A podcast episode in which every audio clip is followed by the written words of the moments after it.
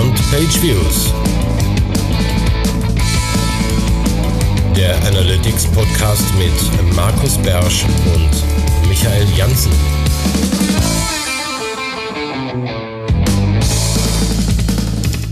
Hallo und herzlich willkommen zur nächsten Ausgabe von Beyond Page Views. Brrr, es ist kalt in Mönchengladbach, sagt euch Markus Bersch hier und am anderen Ende sitzt Michael Jansen in Köln aktuell. Und da ist auch kalt, nehme ich an.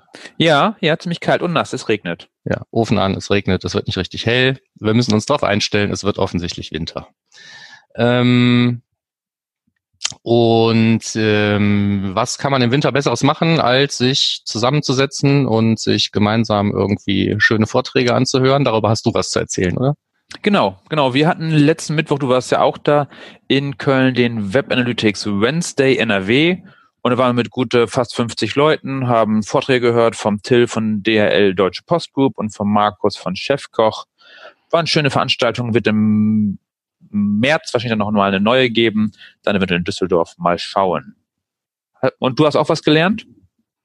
Ich habe auch was gelernt. Ich lerne immer was. Ähm, und es gab auch vor allen Dingen leckeres Tech Manager Buch zum Essen. Genau, mit ganz viel Inhalt. Ähm, wollen wir gleich irgendwie ins Housekeeping rüberspringen? Genau. Weil wir hatten ja tatsächlich ein paar Kommentare ähm, auf unserem Blog, ähm, also auf termfrequenz.de und ähm, da ging es in der ersten Frage ähm, ganz interessant. Ähm, der Michael fragte so nach Do Not Track und Analytics und ja, nicht ich. Nee, ein anderer Michael. Genau. Ähm, und äh, ich habe da ja so ein bisschen meine eigene Meinung dazu. Die tue ich jetzt hier einfach ganz kackfrech kund. Ähm, Do Track hat an sich erstmal nur bedingt was mit Webanalyse zu tun. Also ähm, wenn man sich anschaut, wofür der Do Not Track Header mal gedacht war, dann geht's da, ums ums runterzubrechen auf zwei Stichworte, geht's da um Personalisierung und um Profilbildung. Und ähm, ähm, gerade das Thema Profilbildung, website-übergreifend, ähm, das ist eigentlich das, was damit gemeint ist. Also das, was wir ähm, kennen zum Beispiel als Werbefunktion, ne? so dass man ähm, mit, mit dem Besuchen seiner Websites irgendwie sein Profil anreichert und damit dann Werbebetreibende wissen, wofür man sich interessiert und dann da gezielt auch, eben auch bieten können für mich als äh, Augenpaar, was dann die Anzeigen sehen soll. Und, und darum geht's eigentlich grundsätzlich bei Do Not Track. Deswegen bin ich eigentlich kein großer Verfechter davon zu sagen, wenn jemand einen Do Not Track Header sendet, dann mache ich auch keine Webanalyse. Ähm, also auch in Tools, wo es sowas gibt, ähm, wie zum Beispiel, ähm, ich glaube, im E-Tracker kann man das irgendwie optional einstellen. Ich bin relativ sicher, dass es in Matomo und Pivik Pro mit Sicherheit auch gehen wird. Ähm, also da kann ich einfach sagen, ich möchte den Do Not Track Header als Anlass nehmen, um keine Tracking-Cookies auszuspielen, um keine, keine Tracking-Codes auszuspielen. Mm, ich glaube aber nicht, oder ich bin mir ziemlich sicher, ähm, dass Google Analytics sich da einen Scheißdreck drum kümmert. Ja, also ob ich einen Do Not Track Header sende oder nicht, ähm, Google Analytics würde trotzdem auf jeden Fall laufen. Es sei denn, ich würde es selber von meiner Seite aus unterbinden. Und ähm, ich habe da auch mal, ich glaube, das ist auch schon zwei Jahre her oder sowas oder über zwei Jahre mal was dazu geschrieben zum Thema Do Not Track Header und ob es überhaupt genutzt wird und was passiert, wenn man den, wenn man den einschaltet. Ähm, dazu gibt es dann einfach hier in den Show Notes zu dieser Folge ähm, nochmal einen Verweis. Genau. Kurzer Hinweis noch dazu, wenn du noch, noch, noch ergänzend, weil viele das ja auch mit dem anonymen Modus in den Browsern gleichsetzen. Äh, wenn man im anonymen Modus ist, trackt Analytics natürlich auch weiterhin. Das blockt dann auch nicht das Tracking. Nö. Genau. Das Cookie denkt dann nicht sehr lange, ne? Und du bist ja, genau. mal, wenn du so ein, so ein anonymes, so ein Inkognito-Fenster aufmachst, bist du halt ein neuer Nutzer, aber du bist immer noch im Browser, du führst immer noch JavaScript aus, ähm, da ändert sich nichts dran. Genau. Dann hatten wir noch einen zweiten Kommentar von Tom, der darauf hingewiesen hat, dass die ganzen Links zum Lunametrix-Blog nicht funktionierten, zumindest zu dieser Zeit und hat äh, eben auch nicht ganz zu Unrecht vermutet, dass es daran liegt, dass das Lunametrics-Block ja aufgegangen ist in ähm, einfach ein, das Block des neuen Inhabers der ganzen Geschichte. Und ähm, da gibt's aber jetzt inzwischen jede Menge Weiterleitungen. Das heißt, die alten Links aus unseren alten Folgen, weil wir ja auch relativ viel in das Lunametrix-Blog verwiesen haben, meistens Links, die du rausgesucht hast, ne, Michael? Wenn du das sagst. Ja, ich glaube schon. Okay. Ja. Ähm, äh, ich habe die mal äh, quer getestet und ein paar Stichproben gemacht, auch noch von älteren Folgen. Die scheinen jetzt alle ordentlich weitergeleitet zu werden. Also irgendjemand hat im Nachhinein dann doch daran gedacht, dass Weiterleitung dann eine gute Idee wäre. Klar, die bieten ja auch SEO an. Ja, und dann ist denen das dann eben nach dem Launch aufgefallen, dass man vielleicht Weiterleitung einrichten sollte. Mehr sage ich dazu nicht. Möchtest du da noch was zu sagen? Nein. Nee, nee, nee, nee. Ja. So. Und als letztes habe ich noch einen Fun Fact aufgeschrieben. Ähm, ich gucke ähm, unregelmäßig mal nach, wie es überhaupt so aussieht mit, ähm, mit so diesen Nischenkanälen, die wir auch bedienen, so wie äh, Soundcloud oder auch YouTube oder so, wo wir in der Regel irgendwie einstellige Viewzahlen haben auf den Folgen. Ähm, bei Soundcloud war aus irgendeinem Grund ausgerechnet die letzte Folge, wo es ja nur in Anführungsstrichen um News ging, ähm, die meistgespielte Folge von Beyond Page Views auf Soundcloud. Das waren, als ich nachgeguckt habe, irgendwie 65. Das ist jetzt nicht unheimlich viel, aber ähm, man sieht da eben schon, dass es so vom Schnitt her so ein bisschen raufgeht. Also entweder wird Soundcloud interessanter oder Discovery ist da besser geworden oder wie auch immer, keine Ahnung. Ich nutze es halt eigentlich überhaupt nie. Ja, die meistgespielte Folge. Ja, immerhin. Krass. Ja. Ja, und äh, wo wir gerade bei, bei Nischen noch sind, äh, Spotify sind wir bei 26 inzwischen angekommen. Ja, immerhin. Ja. Aber es soll nicht so klingen, als würde uns keiner hören. Wir haben in, insgesamt über 1500 oder fast 2000 äh, Downloads. Ja, aber auf diesen, diesen Kanälen eigentlich eher weniger. Ne? Also das meiste passiert tatsächlich halt über, über den typischen Podcatcher und, und iTunes und solche Geschichten. Genau, halt nicht YouTube, Spotify oder Soundcloud. Alles klar. Dann fangen wir an und kämpfen uns durch die Fundstücke der letzten grob vier Wochen. Ja, wir haben wieder ordentlich was gefunden, finde ich. Ja, Von ja, es wird aber auch immer wieder was publiziert und es passieren ja auch Dinge. Insofern, ähm, äh, warum nicht? Ne? Also ich habe ähm, als als erstes was rausgesucht, wo es um Single-Page-Applications geht, also so Stichworte wie äh, Angular und React. Ähm, wer damit seine Website betreibt, der tut sich in der Regel schwer, wenn er einfach nur irgendwo einen Pageview Code reinballert und wird sich dann wundern, dass da, oder wird sich vielleicht auch nicht wundern, dass da nicht viel gemessen wird. Weil das ja gerade so eine Single-Page-Application auszeichnet.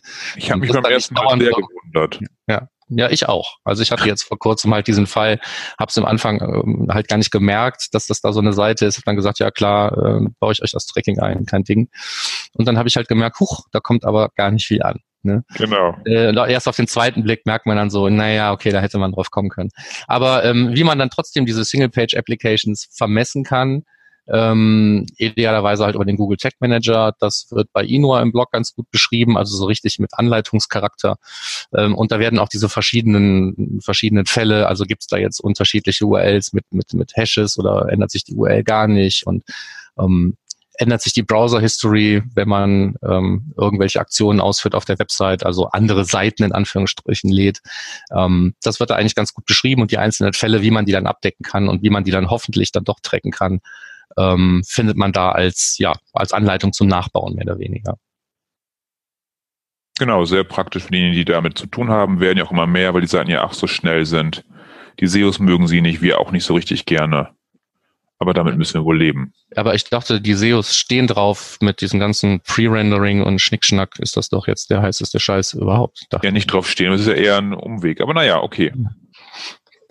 Genau. Alles klar. Nächster Punkt. Nächster Punkt ist für mich, äh, dass ich darf wieder mal was zu App-Tracking sagen. Und zwar gibt es beim App-Tracking ja aktuell, nimmt man viel Firebase, eventuell einen Google Tag Manager, wenn man noch möchte. Aber es gab Zeiten, da gab es ein Analytics Mobile SDK für, für Play-Sachen und das wird abgeschaltet. Das wird nächstes Jahr im Oktober, wird das nicht mehr unterstützt. Das heißt, langsam darauf vorbereiten, dass wenn ihr die Daten von Analytics man von euren Apps und Analytics haben möchtet, dann solltet ihr auf, umsteigen auf das Firebase SDK und damit dann die Daten übertragen. Ansonsten sieht es wahrscheinlich zappenduster aus mit den Daten in Analytics und euren Apps. Ja, die meinen das, glaube ich, wirklich ernst. Ne? Also das ist, man wird ja immer, man sagt ja immer, ja, wir hören dann dann und dann irgendwas auf zu unterstützen oder sonst irgendwas, und dann läuft es noch noch länger. Aber die zum Beispiel der Google URL-Bilder, der sollte auch schon abgeschaltet sein, oder? Der URL-Shortener, meine ich. Äh, gu.gl. Ähm, man kann ja nur keine neuen URLs mehr shorten, da glaube ich selber. Stimmt ja aber, nicht. Also Nee, das, stimmt nicht. Das geht halt noch darum. Das war, glaube ich, das geht noch, ja, nee. angekündigt. Ja, nee, also es sollte schon lange nicht mehr gehen. Ich habe auch einfach aufgehört, den zu nutzen. Insofern ähm, weiß ich das nicht. Aber nö, also wenn da jetzt noch ähm, neue Links erstellt werden können, das war eigentlich überhaupt nicht vorgesehen. Aber mit mit mit dem äh, Mobile SDK wird das anders laufen. Also auf Firebase umsteigen muss man da, glaube ich, mehr oder weniger zwingend jetzt in den nächsten knapp zehn Monaten. Knapp für eine App ist das knapp, finde ich. Angekündigt, dass es ausläuft, aber naja. Ich weiß nicht, ob es die erste Ankündigung war, aber Ja, war, ja, okay. ja, ja, das war einig- für einige recht überraschend. Hm. Ja, dann muss man ein Release ausfallen lassen. Gut. Okay. Ähm, dann habe ich gesehen, ähm, muss ich gestehen, ähm, habe ich nur so aus alter Verbundenheit, habe ich noch den Whiteboard Friday irgendwo in meinem äh, in meinem Feedly drin und sehe halt immer, was da gerade so rauskommt. Und diesmal hatte ich gesehen, guck mal, es gibt einen Whiteboard Friday bei Moss zum Thema Logfile-Analyse. Guckst du mal rein. Ähm, habe ich mir angeguckt. Ich fand der eigentlich ganz passend, um ähm, um da ähm, das Thema einfach nochmal aufzunehmen.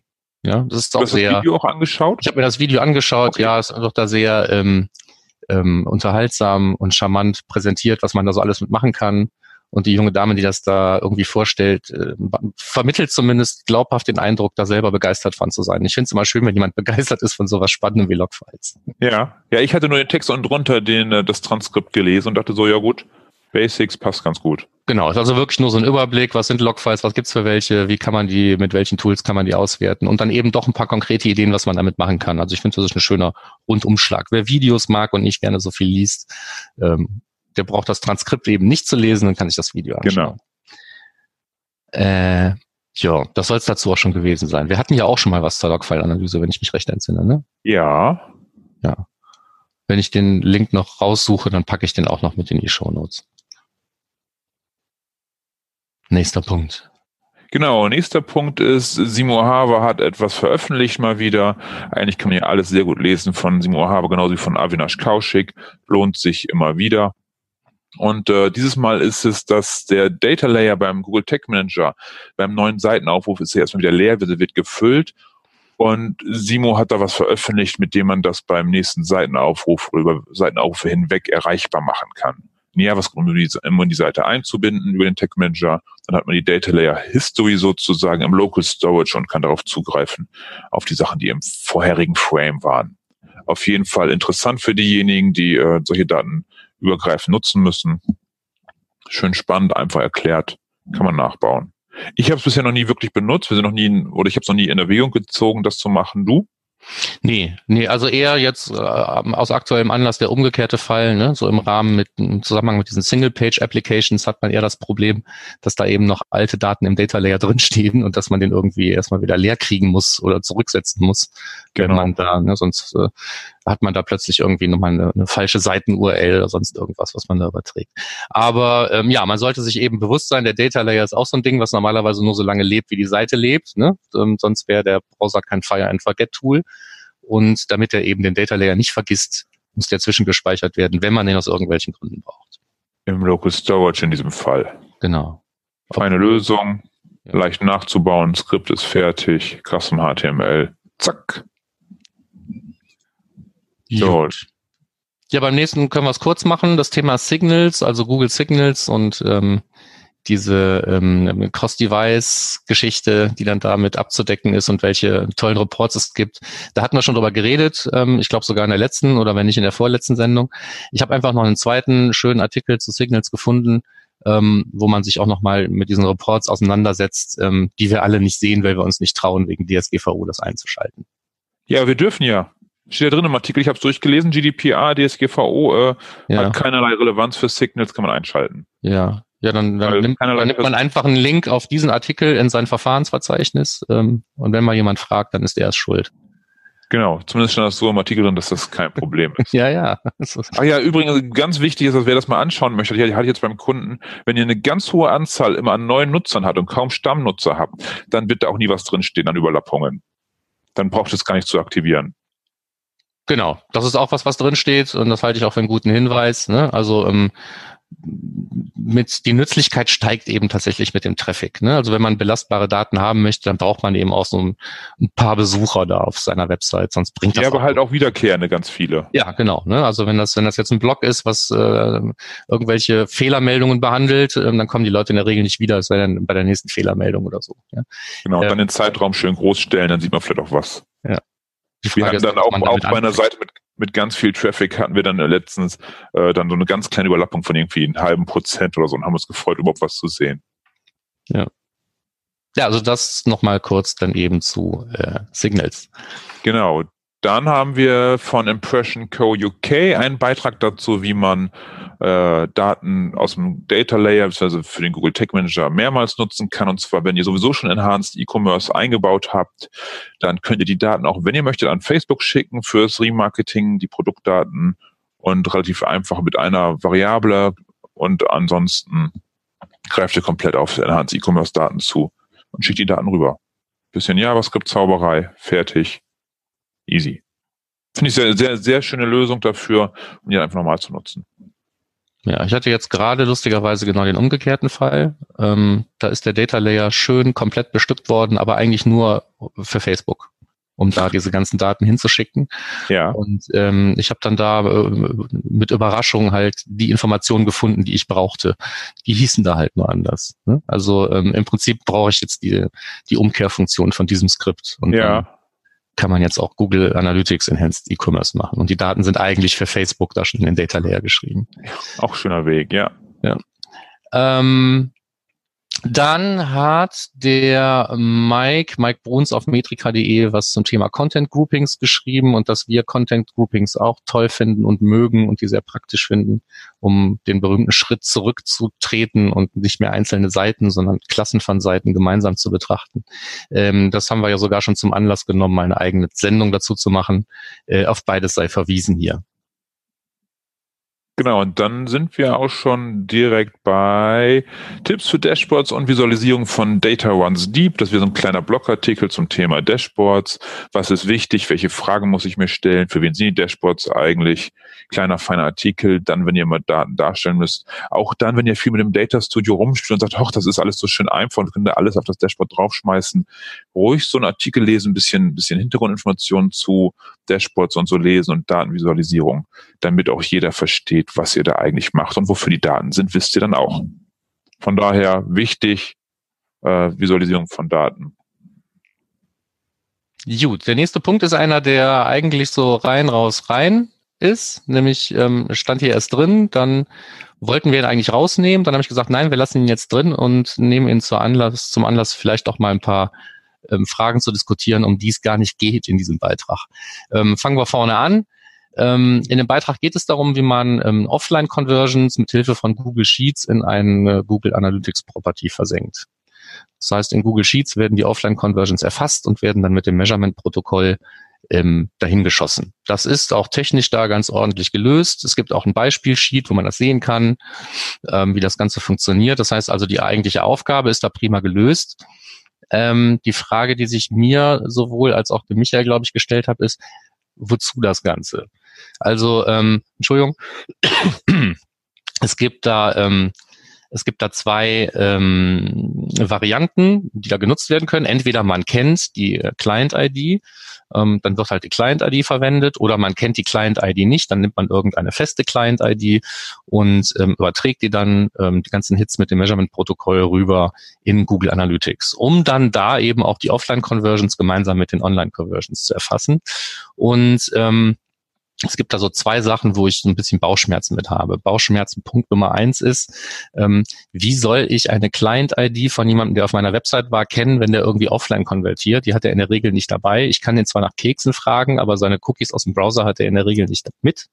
Also ist das eher so eine theoretische ähm, Möglichkeit, das zu erfassen. Es sei denn, meine Offline-Conversions sind gar nicht so offline und die kommen in den Laden, aber identifizieren sich da trotzdem und ich kann die irgendwie aus meinem CRM rausholen und da habe ich eine Client-ID drin, so, dann könnte ich die natürlich mitschicken. Ähm, habe aber immer noch nichts davon, weil ähm, ich kann dann zwar ähm, diese Offline-Conversions immer noch mit dem Nutzer zusammenbringen, das ist zwar schön, Aber ich sag mal, die Quelle der Offline-Conversion kenne ich sowieso, die ist offline. Und ich weiß nicht, ob man Google Analytics mit solchen Mitteln wirklich zu sowas wie so einer Single Source of Truth machen soll, wo man sagt, na ja, wir schicken aber all unsere Conversions, egal wie sie irgendwie zustande kommen, die schicken wir in Analytics, weil da machen wir ja unsere Reports mit und da ähm, werden nachher Managemententscheidungen drauf getroffen. Ja, vielleicht auch Buchhaltung mitmachen mit Analytics. Ja, machen wir unsere Buchhaltung mit. Was da nicht in den Transaktionen drin ist, das hat auch nicht stattgefunden. Da wird sich das ja. Finanzamt freuen. Ne? Also das ist immer so ein Punkt, wo ich immer denke, naja, die Webanalyse ist jetzt nichts, wo es um konkrete Zahlen geht und es ist zwar vielleicht eine schöne sportliche Übung, da die Offline-Conversions reinzuschießen, aber bringt mich im Prinzip nicht weiter. Und noch mehr Sinn entgeht der ganzen Geschichte, wenn ich es nicht mal mit dem User zusammenbringe, sondern immer die irgendeine konstante User-ID nehme oder meine eigene oder was auch immer. Ähm, weil dann, dann steht da einfach nur in Google Analytics drin, an welchen Tagen Offline-Conversions stattgefunden haben. Mehr steht da einfach nicht.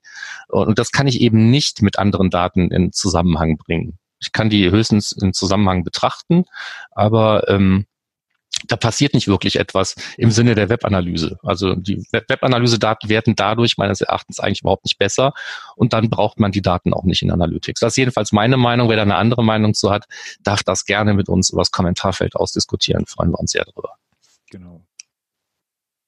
Sind wir fast fertig. Genau. Okay, nächster Punkt ist Custom Google Data Studio Connectoren sind sehr beliebt. Die nutzen relativ, also die normalen Data Studio Connectoren nutzen relativ viele, um weitere Daten außer Analytics oder noch andere Daten reinzuholen ins Data Studio und Block26digital.com hat eine Anleitung erstellt, wie man sich selber so einen Connector bauen kann für die API, die man gerne benutzen möchte. Äh, kurze Anleitung, bisschen Skripten, bisschen ausprobieren und dann steht vielleicht schon dein eigener äh, benutzerdefinierter Google Data Studio Connector.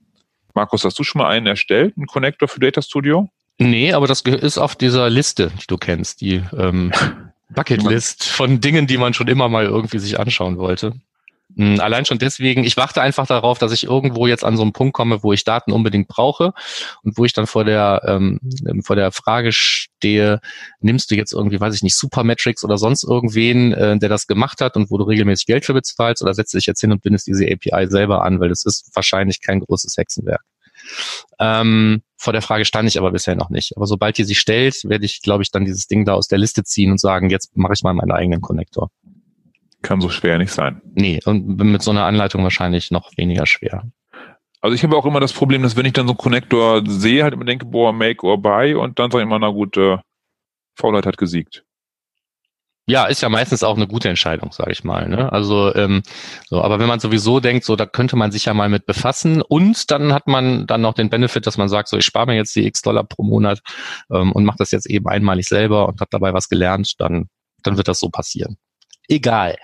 Äh, unser letzter Punkt auf der Liste der Links, äh, Fundstücke, ist ein ähm, ähm ein Erinnerungsstück an den vergangenen Analytics Summit in Hamburg. Und zwar hat die äh, Michaela Linhardt dort erzählt, wie sie Personalisierung macht, ähm, auf Basis eben von selbst erstellten Kundensegmenten, die da mehr oder weniger in Custom Dimensions wohnen. Ähm, ähm, die Personalisierung wird ähm, durchgeführt mit ähm, Google Optimize, mit der Free-Version. Und das war auch die Herausforderung, ne? also die, das mit der Free-Version irgendwie umgesetzt zu bekommen. Und das ist die eine Herausforderung. Die andere ist so, wenn ich personalisieren will, nach welchen Kriterien personalisiere ich denn überhaupt? Das ist sowieso mal eine wichtige Frage. Und ähm, da sind dann eben hier exemplarisch diese Kundensegmente genommen worden, die da auch im Shop auch tatsächlich verwendet werden. Ähm, das Ganze ist jetzt zu einem Blogbeitrag geworden und den verlinken wir hier gerne nochmal in den Fundstücken. Genau, und ich fand besonders spannend, also ich fand für mich neu, da hatte ich mich bisher noch gar nicht mit beschäftigt, mit dem äh, RFM-Score zur Kundengruppierung. Mhm. Äh, wann hat der Kunde gekauft, wie oft hat der Kunde gekauft und wie viel Geld hat er ausgegeben, anhand dessen den Kunden zu bewerten und da die Segmente zu bauen. Das fand ich eigentlich schon ziemlich spannend. Genau, ne? das ist ein Ansatz von vielen, da wurde es halt so gemacht und das ist wahrscheinlich auch nicht verkehrt. Genau, da schreibt ja noch einen Artikel zu wahrscheinlich, weil da steht noch drin, Verlinkung folgt bald bei den Informationen zum RFM-Score, wie man das, äh, wie man den berechnet. Ja, spannendes Ding. Jo. Und schöner Vortrag. Ich habe allerdings meistens nur vor eine Säule gestarrt. Ist, der Raum war nicht so ideal für die Leute, die den alle sehen wollten. Ähm, damit sind wir durch mit den Fundstücken und kämen jetzt zu unserem Ding des Monats, von dem ich meinte, dass du es letztens schon mal selber gesagt hast, ich trage es jetzt auf die Liste. Dann habe ich es hier ähm, für unsere heutige Sendung eingetragen als Thema. Und du warst erstmal ganz überrascht und hast gesagt, so kann man da überhaupt eine Sendung zu machen. Genau, und ja, boah, das ist, ist das echt ein Thema für eine Sendung? Und dann, als ich kurz wieder überlegt habe, fiel mir dann doch auf, nee, das Thema ist eigentlich brandheiß. Für nicht zwingend für alle, aber für einige ist das ein brandheißes Thema. Und einige wundern sich, glaube ich, auch schon über ihre Daten und so und denken da noch gar nicht dran. Und du darfst sagen, was es ist. Genau, es ist Intelligent Tracking Prevention, also ITP. Das, was uns jetzt, sagen wir mal, der Safari als erstes irgendwie zumutet und wo der Safari mit Sicherheit nicht der letzte Browser ist, der das tun wird. Der eine vielleicht auf eine andere Weise. Also die Art und Weise, wie der Safari jetzt mit Drittanbieter-Cookies umgeht, ist mit Sicherheit jetzt nichts, was alle anderen genauso übernehmen werden. Aber Drittanbieter-Cookies ähm, wird jetzt langsam aber sicher, wenn sie dazu dienen sollen, ähm, Daten eben auch, wie ich eben schon gesagt habe, so zur Profilbildung über äh, Website übergreifend auch zu sammeln, ähm, denen soll das Leben schwer gemacht werden. Darum geht's eigentlich bei der Intelligent Tracking Prevention. Naja, gar nicht zwingend nur um das Sammeln von, von, von Profilen, sondern auch sowas wie AdWords oder beziehungsweise Google Ads, wie es jetzt ja heißt. Dieses ja. Cross-Domain Google Ads Tracking, was ja bisher möglich war, problemlos über mehrere Domains hinweg zum Schluss hingekommen ist, ist ja auch nicht mehr so einfach möglich. Weil der Safari einfach den Zugriff auf diesen Cookie ja nach 24 Stunden sperrt. Das heißt, äh, zeitversetzte Cookies sind schwierig, waren schwieriger, ohne sie Änderungen am Google Tech Manager vorgenommen haben oder indem wir dies, eines dieser vielen Methoden genommen haben, um das Tracking sauber zu machen halt, wäre es halt nicht möglich gewesen. Auch das gehört ja zur, zur ITP dazu. Genau. Ne? Also vielleicht kurz erzählen, worum geht's bei diesem Intelligent Tracking Prevention. Also die Drittanbieter-Cookies werden da, wenn das aktiv ist und nicht sowieso per se Drittanbieter-Cookies gesperrt werden, werden die nicht einfach ähm, abgelehnt oder in Session-Cookies umgewandelt und nach dem Schließen des Browsers gelöscht oder sonst irgendwas. Aber ähm, die Nützlichkeit der Daten, die in den Cookies stehen, ähm, die wird halt, ähm, sagen wir mal, mit einem Zeitstempel versehen, den der Browser wählt. Das heißt, der Browser sagt, so nach 24 Stunden werden ähm, bestimmte Daten, die in diesen Cookies gespeichert sind, ähm, wenn dieser Algorithmus, der dahinter steckt, davon ausgeht, dass das etwas ist, was diesen Tracking-Zwecken dient, äh, wird es einfach verstümmelt, auf gut Deutsch. So, und dann ähm, kann ich die Daten nicht mehr dazu nutzen, wofür ich sie ursprünglich mal nutzen wollte. Ähm, du hast jetzt gerade einen Link da reingepostet, sehe ich gerade in unsere Show Notes, die genau, das grundsätzlich genau. mal erklären, was da passiert. Genau, wer genauer wissen möchte, was hat es eigentlich mit der ITP zu tun und welche Stufen gibt es eigentlich und wer ist eigentlich betroffen mit schönen Bildern und so, habe ich von clearcode.cc was reingepostet, die haben sehr schön beschrieben, äh, hatte ich heute gefunden, auch bei den Vorbereitungen zur Show, wo man sehen kann, worum geht's eigentlich. Wichtig zu wissen ist, es betrifft nicht Google Analytics, in erster Linie, sondern es betrifft eigentlich sowas wie Facebook, Google Ads und solche Anbieter. Und generell alle Retargeting- und Remarketing-Anbieter, die domainübergreifend jemanden tracken wollen. Ja, und deswegen halt mit Drittanbieter-Cookies arbeiten müssen. Genau, weil die halt domainübergreifend funktioniert haben. Und intelligent ist ja auch deshalb, soll es ja sein, weil ich glaube, ob noch ist das nicht so, aber in Zukunft, dass so Zwischendomains, wo nichts stattfindet, wo kein Content angeboten werden, überhaupt keine Cookies mehr setzen können. Das heißt, wenn jemand von AdWords, von Google Ads kommt, draufklickt, auf eine Umleitungsdomain zum Cookie droppen geschickt wird und dann weitergeschickt wird, das soll bald nicht mehr funktionieren oder das ist zumindest das Ziel, was der Artikel sagt. Genau. Das ist Intelligente daran, dass die erkannt werden, die keine Inhalte anbieten, sondern nur als Weiterleitung genutzt werden. Zack, kein Cookie. Also das, was der klassische Tracking-Server eigentlich bisher gemacht hat, das wird dann so nicht mehr funktionieren. Wow, eigentlich schon krass, war für die Tracking-Server-Anbieter? Ja, ja. Ja gut, es, es, gibt für alle Herausforderungen gibt es am Ende des Tages immer auch Lösungen, aber ähm, sehr viel von dem, was heute eben benutzbar, gang und gäbe und Praxis, State of the Art ist, ähm, muss sich tatsächlich jetzt da umstellen. Und du hast ja von Heise eine Zahl rausgesucht, äh, dass das Zeug richtig Geld kostet jetzt. Äh, ja, ich suche gerade nochmal die Zahl. Ähm, die hatten nämlich, glaube ich, sogar eine konkrete Zahl da in dem Beitrag, den ich gerade nochmal aufgemacht habe.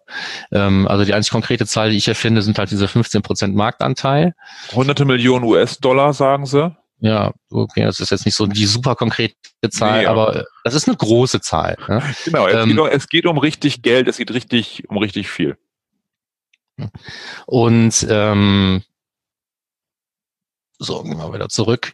Ähm, dann äh, muss man sich eben sowieso jetzt äh, langsam aber sicher halt die Frage stellen, wie kann man das grundsätzlich lösen? Also sind Drittanbieter-Cookies überhaupt noch irgendwo eine Lösung? Ne? Also die meisten ähm, Browser haben ja sowieso schon seit ziemlich langer Zeit eine Funktion, Cookies von Drittanbietern ähm, nicht mehr anzunehmen.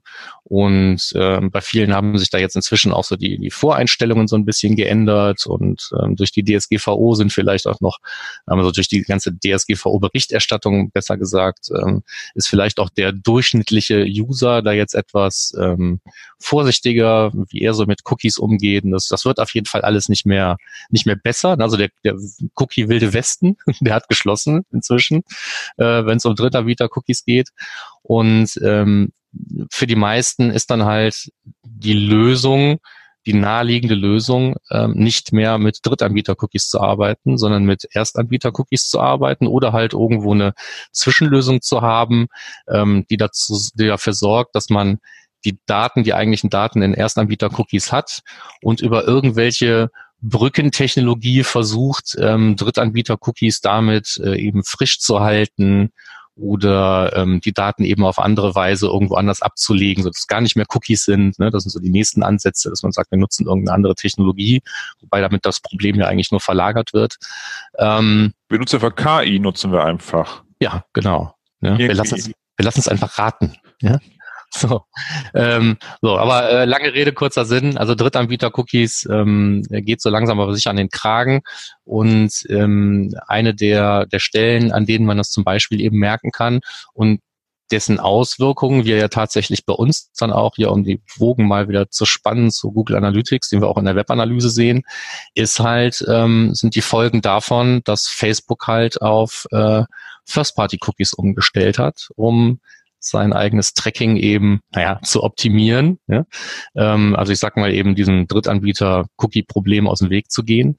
Ähm, wird jetzt mit Erstanbieter-Cookies gearbeitet, damit aber trotzdem die Informationen, ähm, also die Brücke zwischen den Facebook-Nutzern, ne, also den äh, Daten, die Facebook bekannt sind über den jeweiligen Nutzer ähm, und der Website irgendwo ähm, geschlagen werden kann, wird halt da jetzt eine Click-ID verwendet, ne, eine Facebook-Click-ID und die mag der ein oder andere, da haben wir, glaube ich, auch in der letzten Sendung schon mal ganz kurz drüber gesprochen, ähm, der ein oder andere in äh, seinen Webanalyse-Daten schon gefunden haben.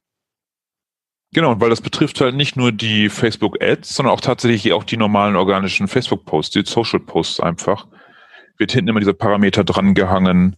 Da habe ich auch was zu veröffentlicht, weil das echt die Zahlen echt schlecht gemacht hat in vielen meiner, bei meinen Kunden, weil plötzlich Unique URLs überall aufgetaucht sind. Blogbeitrag, genau. wie man damit umgeht, findet sich bei uns in den Show Notes. Also je nachdem, wie viel ähm, Traffic man aus Facebook hat, wie gesagt, egal, den muss man nicht gekauft haben, der kommt dann einfach so daher. Und ähm, wenn da entsprechend viel passiert, dann äh, explodiert plötzlich halt der Bericht der Seiten, weil da plötzlich ganz viele Unique URLs dann auftauchen mit einer einzigartigen Facebook Click ID hinten dran. Ähm, deswegen muss die weg. Aber dazu hattest du ja, wie gesagt, schon eine, äh, eine Anleitung geschrieben, die verlinken wir ja auch.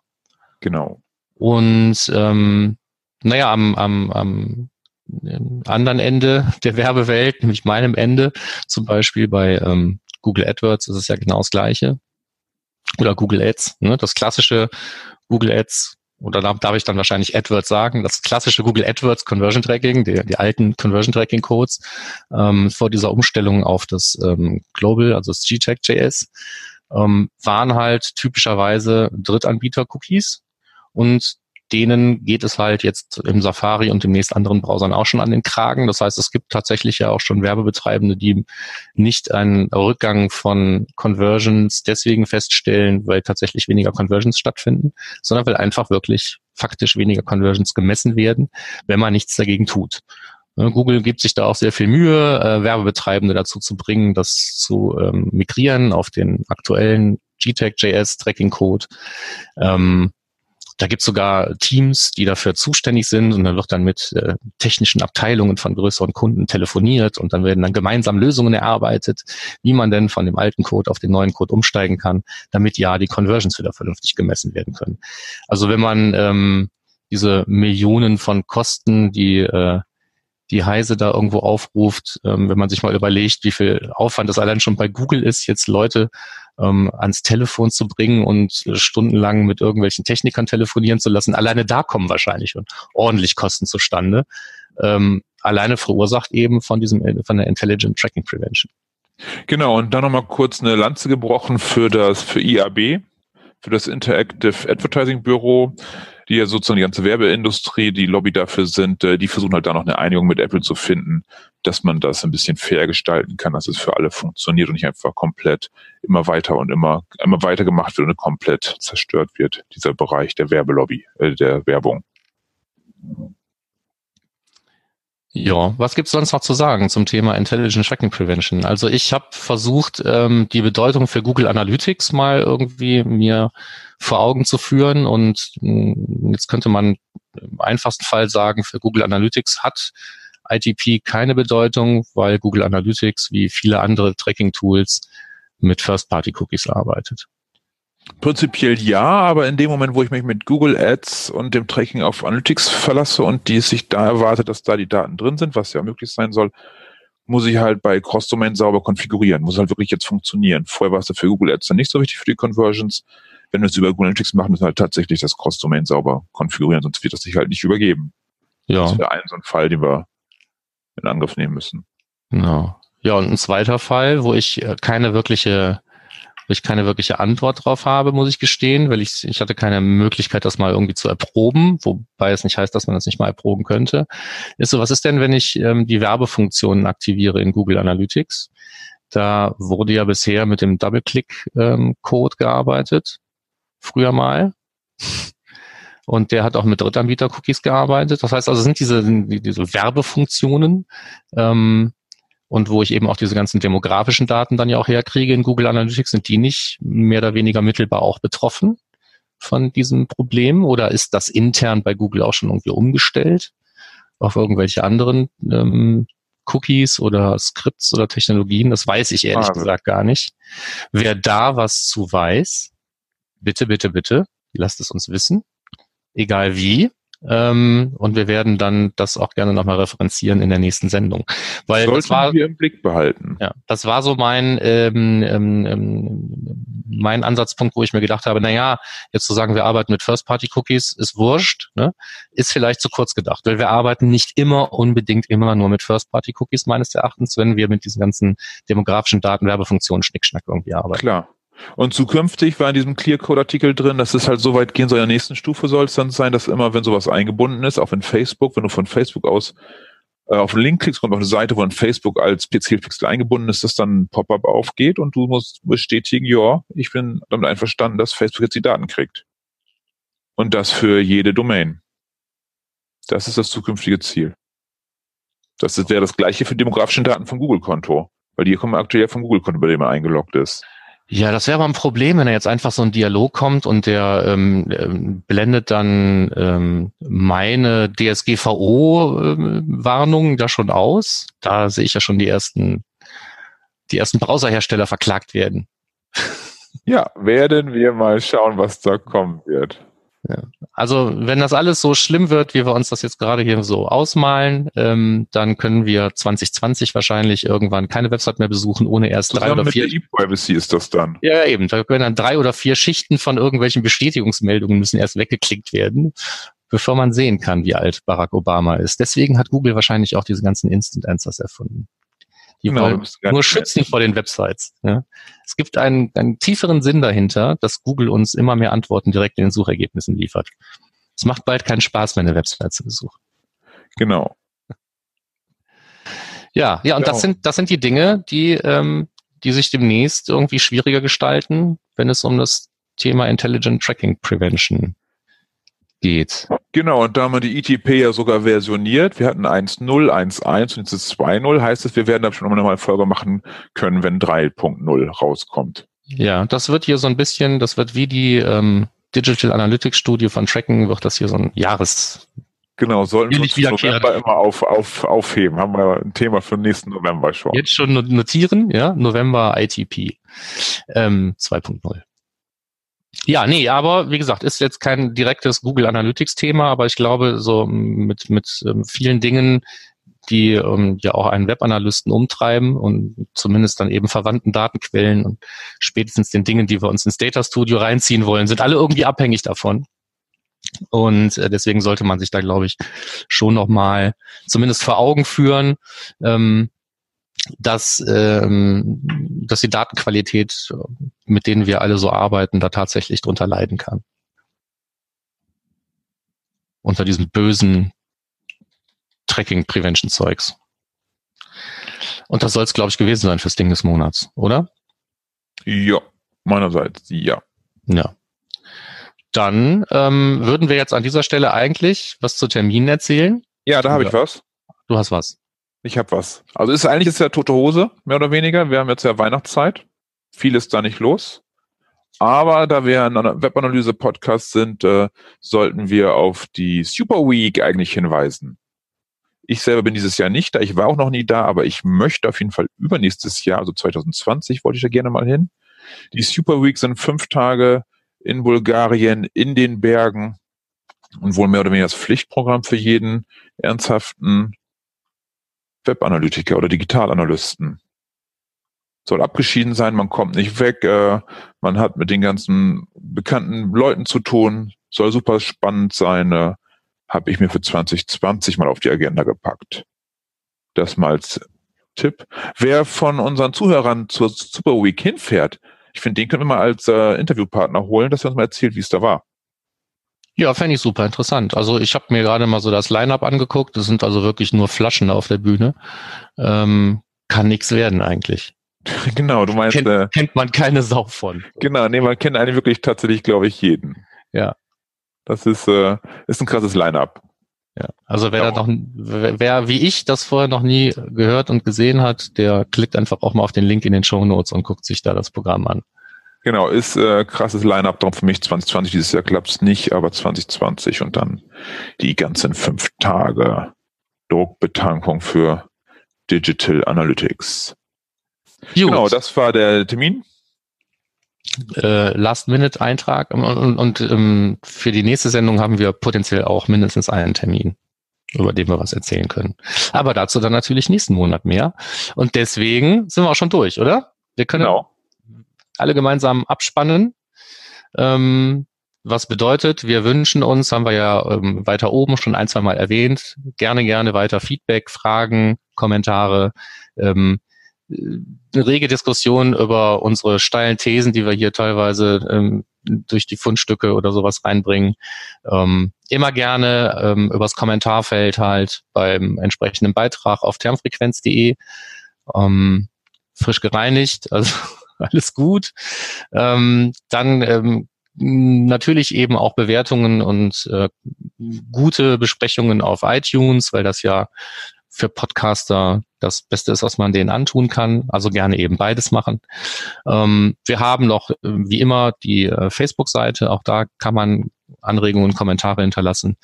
Ähm, und äh, zuletzt immer der Hinweis auf die Mailadresse podcast.analytrix.de für alle Dinge, die mehr unter sechs Augen bleiben sollten, also unter deinen beiden und unseren vieren. Gut. Genau. Das war's gewesen. Ja, mir ist gerade noch was eingefallen, fast vergessen. Ja. Wenn du diese Podcast-Folge hörst, ist äh, ein Buch rausgekommen von mir. Ich will mal ganz kurz darauf hinweisen zum Google Tech Manager. Wer es noch nicht mitbekommen hat, äh, ich habe ein Buch geschrieben zum Google Tech Manager. Markus hat dieses äh, Fachgutachten übernommen, hat also jeden, jedes Wort von mir gegengeprüft. Gibt es im normalen Buchhandel und bei Amazon und wo auch immer. Das war es dann schon von mir. Ja, ich habe es gezwungenermaßen schon gelesen und kann es empfehlen. Cool, Dankeschön. Gut, und mehr dann vielleicht auch dazu, wissen wir nicht, ähm, aber auf jeden Fall wieder zu fünf Stücken und äh, einem Ding des Monats in, in knapp vier Wochen in unserer Weihnachtsausgabe. Dann vielleicht auch mit ein bisschen Geklingel und Geschelle und vielleicht schneit's ja auch schon draußen und ähm, dann können wir gemeinsam Glühwein trinken. Genau, ich bin gespannt. Bis dahin, ich freue mich drauf und danke fürs Zuhören. Ähm, bis bald. Bis dann dann. Ciao. Tschüss.